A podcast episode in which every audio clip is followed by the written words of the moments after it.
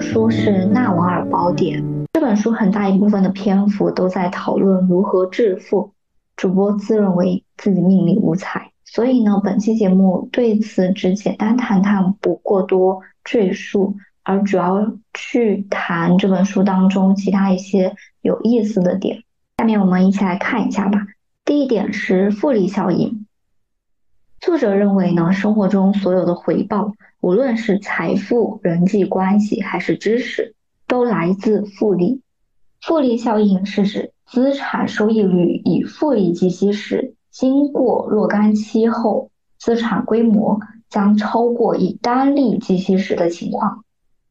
比如，假设每年从一美元中获得百分之十的收益，那么第一年可以赚百分之十，最后得到一点一零美元；第二年得到一点二一美元；第三年得到一点三三美元。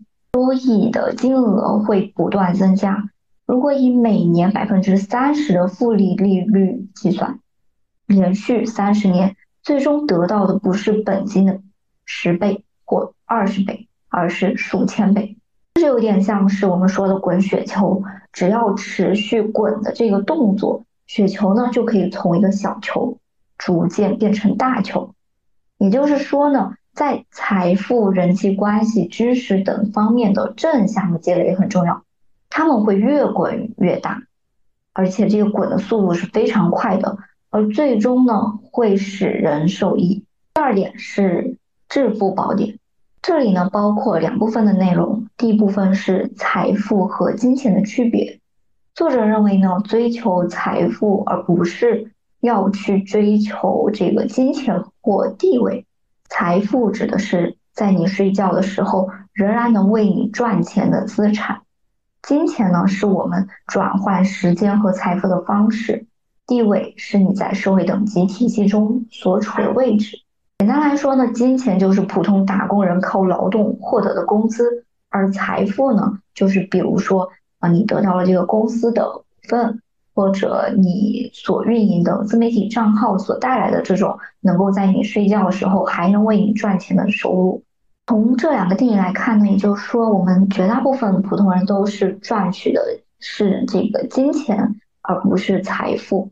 但是当然，追求财富对于我们这些普通人来说呢，也是一件稍微有些困难的事情。对我来说是这样子。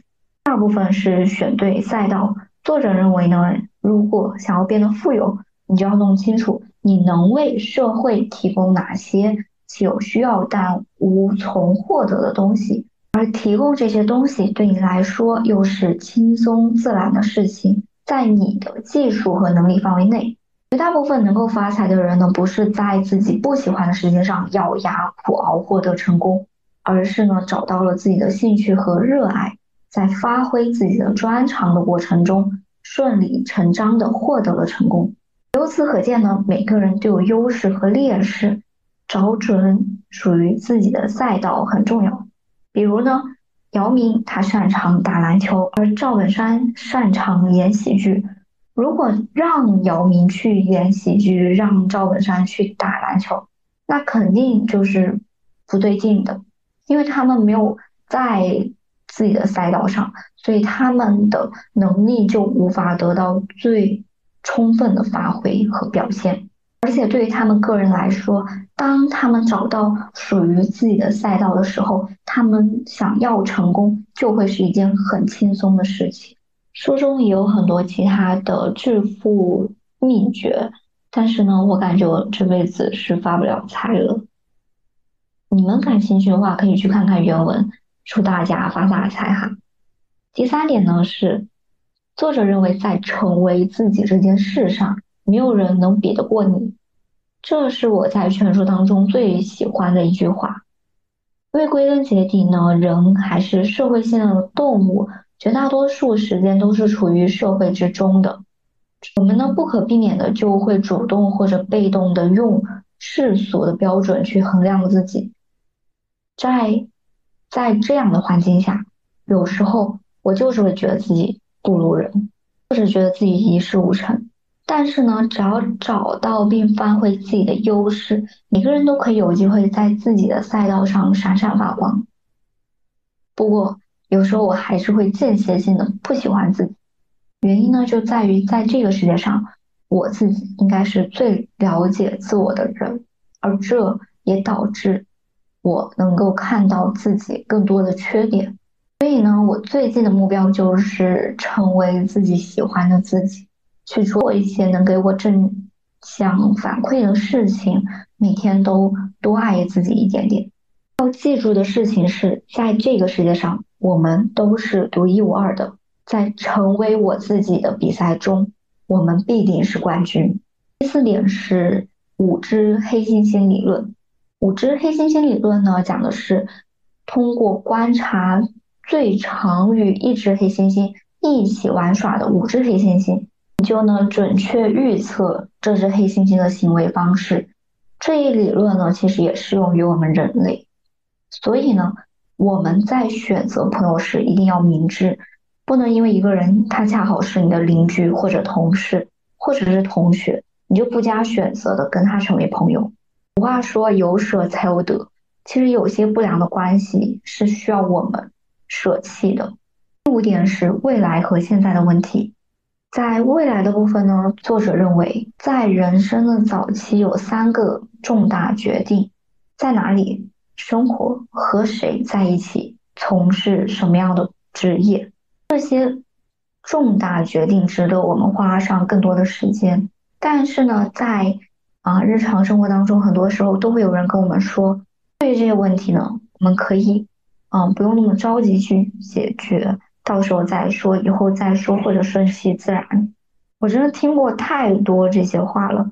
但是呢，在这件事情上，我和作者的观点是一致的，就是，嗯，不论是在哪里生活，和谁在一起，还是从事什么样的职业，这些都是很重要的一些事情。它其实确实是值得我们花更多的时间去思考的。而在现在的部分呢，作者对于退休的理解很有意思。他认为呢，退休就是不再为了想象中的明天而牺牲今天。当你能活在当下，内心充盈的度过每一天时，你就达到了退休的状态。确实是如此哈。虽然我现在还没有工作，但是我已经在想退休以后我要做什么了。但事实是。我也可以认真过当下的生活，把把每一天呢都尽力过成我自己喜欢并享受的一天。六点是现状，作者认为，无论面对何种情况，你都有三种选择：改变现状、接受现状、逃离现状。基于此呢，有时候该做选择，然而没有选择的时候，我们就容易深陷在痛苦之中。但同样的，我们也可以借此理清自己的思绪。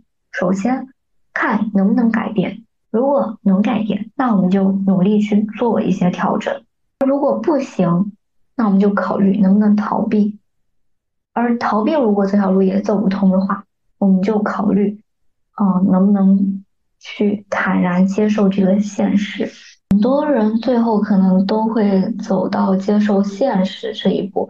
我觉得这也是啊成长的一部分吧，就是与自己的命运自洽，只有这样呢，才能更好的或者说更愉悦的生活在这个社会这个世界当中。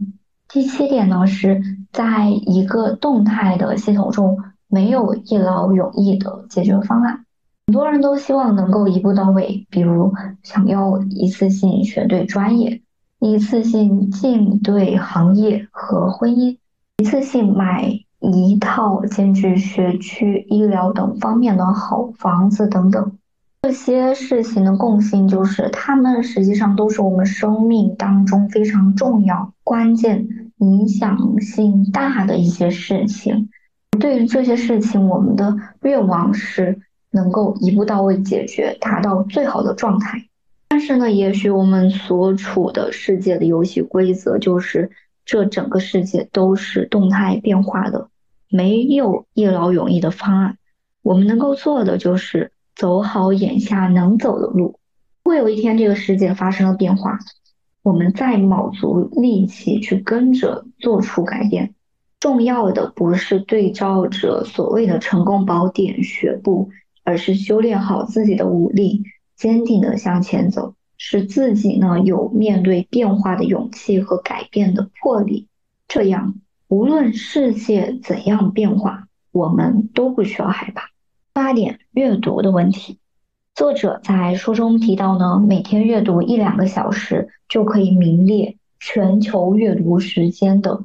前百分之零点零零零零一了。抛开读书，其他的好处不谈。看到这里，我就好想每天阅读一小时啊，感觉能够名列全球是一件超级有成就感的事情。